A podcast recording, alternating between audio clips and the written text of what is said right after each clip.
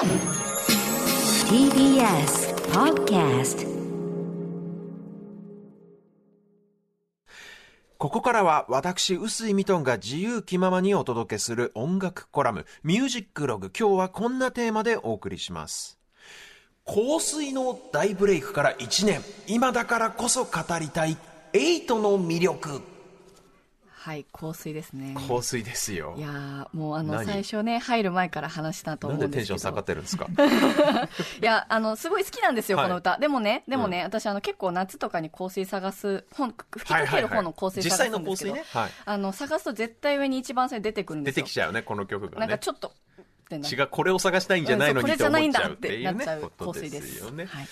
あのね、先週 DTM の話したじゃないですか。はいはいはい。デスクトップミュージックの略で、まあパソコン1台で音楽制作ができちゃうよなんていう話ですけれども、そね。うん。そんなこのパソコン1台で音楽が誰にでも音楽が作れる時代になって久しいわけなんですけれども、その DTM で作った音楽、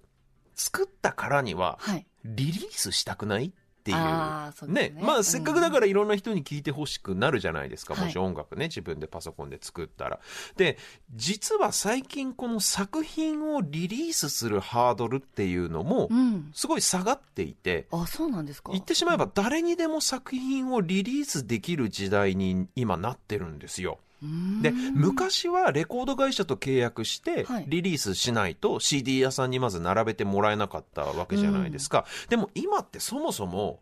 CD よりも配信で聞かれることの方がすごく多くなってるというか、業界的にもねその配信がメインになりつつあるわけですよ。確かにさサブスクとかそうそうそうサブスク、サブスク。Apple Music とか、うん Spotify とか、あるいは LINE Music とかね。ね。いろんな配信サービスありますけど、そういった配信サービス各社への音源のアップロードであるとか、契約手続きみたいなのをまとめてやってくれる代行業者みたいなのがあって、あるんですね。はい、これ業界ではアグリゲーションサービスなんて言われてるんですけど、はい。実はこの手の代行サービスって誰でも利用できるんですよ。え？そうなんですか、うん。事務所入ってるとか入ってなくても、あの誰でも利用できる。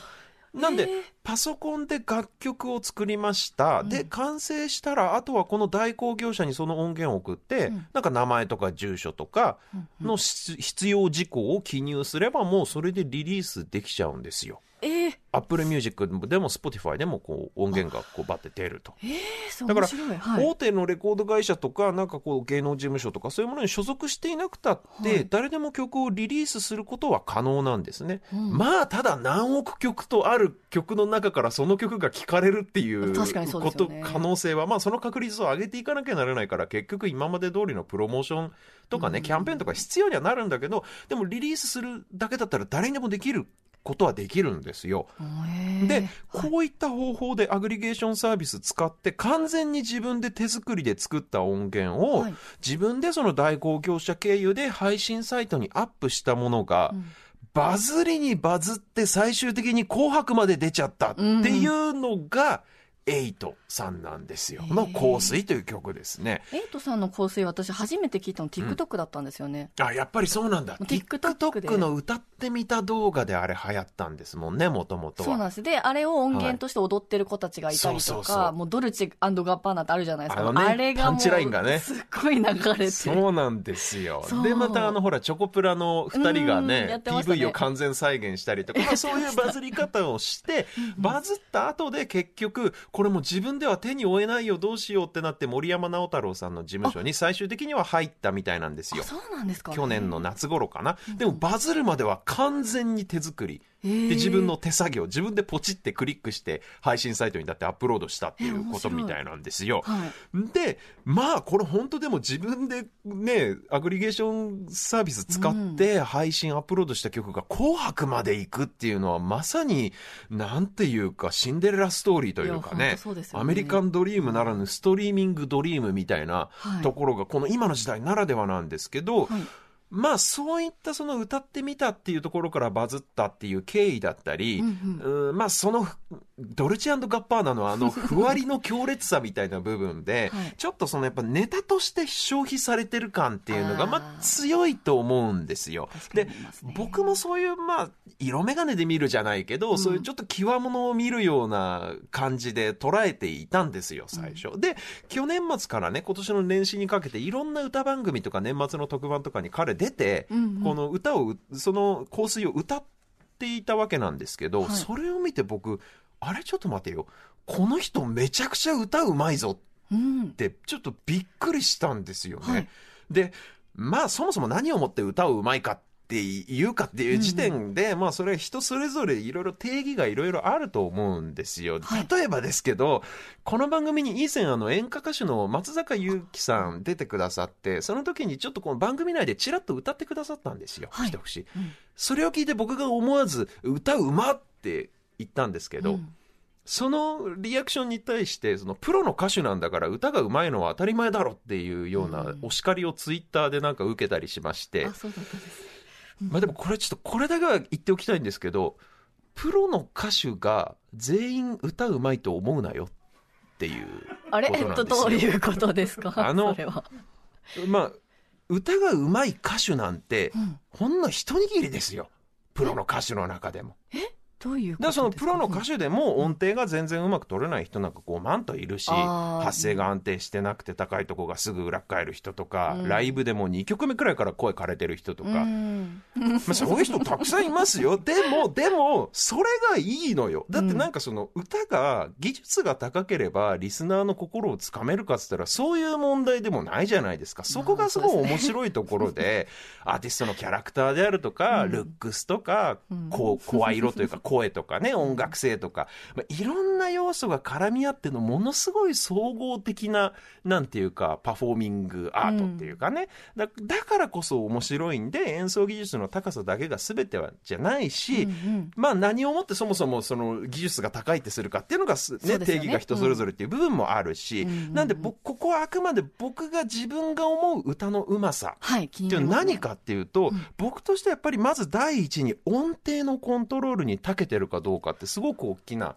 要素。お業界的に言うピッチがいいかどうか。まあ、えあんまりいい言葉じゃないかもしれないけど、音痴じゃないっていうことですよね。でなる、ほど、うんうんその音程を取るっていうのは何も機械的に例えばドレミファのどの音を正しく真ん中で取れるかっていうことではなくて、はいこのコラムでも話したことありますけどドレインファソラシドっていう12音階はあくまでも便宜上作られた、うんまあその周波数に対する音名の定義なわけですよ。だから、その同じ度でも高めの度と低めの度があるんですよね。野球でもさ、そのストライクって言っても外角低めと内角高めと、あるいはど真ん中かってあるじゃないですか。はい音程もそれと似てるところがあって、その曲、その曲であったりメロディーが要求している度が高めの度なのか低めの度なのか。うんっていうそういうこの機微があるわけなんですよ。それを音楽的に理解した上で、しかも己の声帯でその音程を表現できる能力っていうのが、はいやっぱりすごくね、その超一流の歌手っていうのはそういう能力がある人たちだと僕は思うんですよね。で、僕が思う特にピッチ感が素晴らしいって思う代表選手っていうのが、はい有名どころで言うとサザンの桑田さんあと、あとね、奥田民生さん。はいはいはいお二人とも本当に針の穴を通すようなまさに精密機械というか、そのピッチのコントロールがね、まあでも面白いのが二人ともあんまり精密機械っぽいキャラクターじゃないっていう、そうね。割とざっくりやってそうなのに、ん。そこのコントロールがすごい人たちなんですよね。はい。で、あと僕が思うもう一つね、はい。あの、思う歌のうまさっていうのが、はい。声の小ささ。小さい？え？普通、声の小ささ？声量が大きいみたいなのが、こう、良しとされるはいと思うんですけど、そうですよね。あの人は声量があるからみたいなことを話を言うじゃないですか。確かに。よくそういう話になるんですけど、これも僕ちょっと声を大にして言いたいんですけど、はい。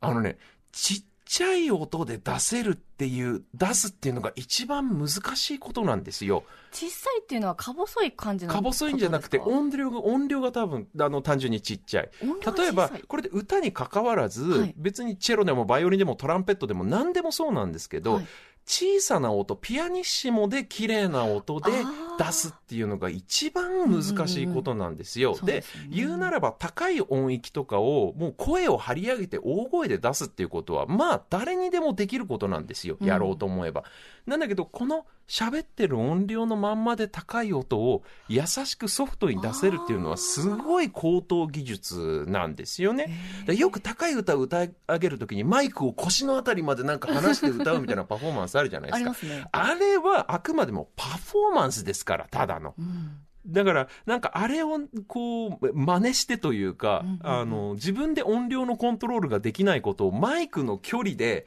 音量を作ろうとする人がすごく多いんだけど、うん。あれはね、違うんですよ。音量は自分の喉で作るものだから。っていう、そのだからちっちゃい音で弱音で表現ができるっていうのもすごく、あの、発声の技術の高さが出るところで、例えばこれは、そうだな、玉置浩二さんなんか弱音で歌うのすごい上手だし、うんうん声量がすごいって思われがちな美空ひばりさんなんかもすごいこのちっちゃい音で美しい音を出すっていうのにすごい長けてる人だと僕は思うんですよね。はいで、ここに来てエイトのコースに戻るんですけど、はい年末年始の歌番組で歌ってるのを見てすごいびっくりしたのが、とにかくピッチ感がいいのよ。音程がいい。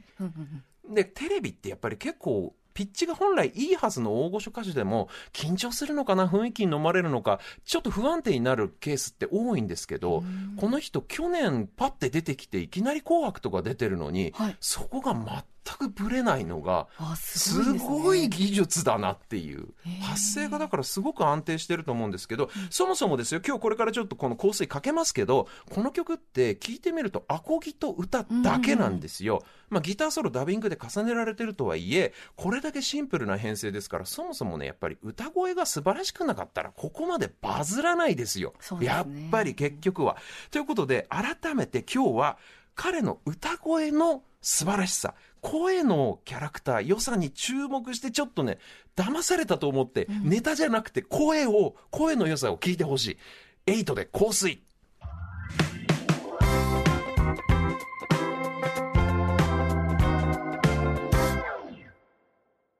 お送りしているのは、えー、エイトで香水。こうして聞くとね、歌が結構ところどころリズムに対して走っちゃってるところが多いんですけど、うんうんつまり、歌多分ね、全然修正してないんですよ。この、この人。あの、要は、撮った後でそのパソコン上で直してないっていうか、今もう今の時代みんな直すからさ。だその歌が普通にちゃんと歌える人がシンプルに歌ったものが修正されずにリリースされ、それが自然とヒットしたっていう、なんかこの香水のヒットっていうのは意外と実は音楽の原点にこう立ち返るような出来事の一つだったんじゃないかななんていうふうに個人的には思ったりもしています。ということでこの後はメッセージ紹介いけるのか？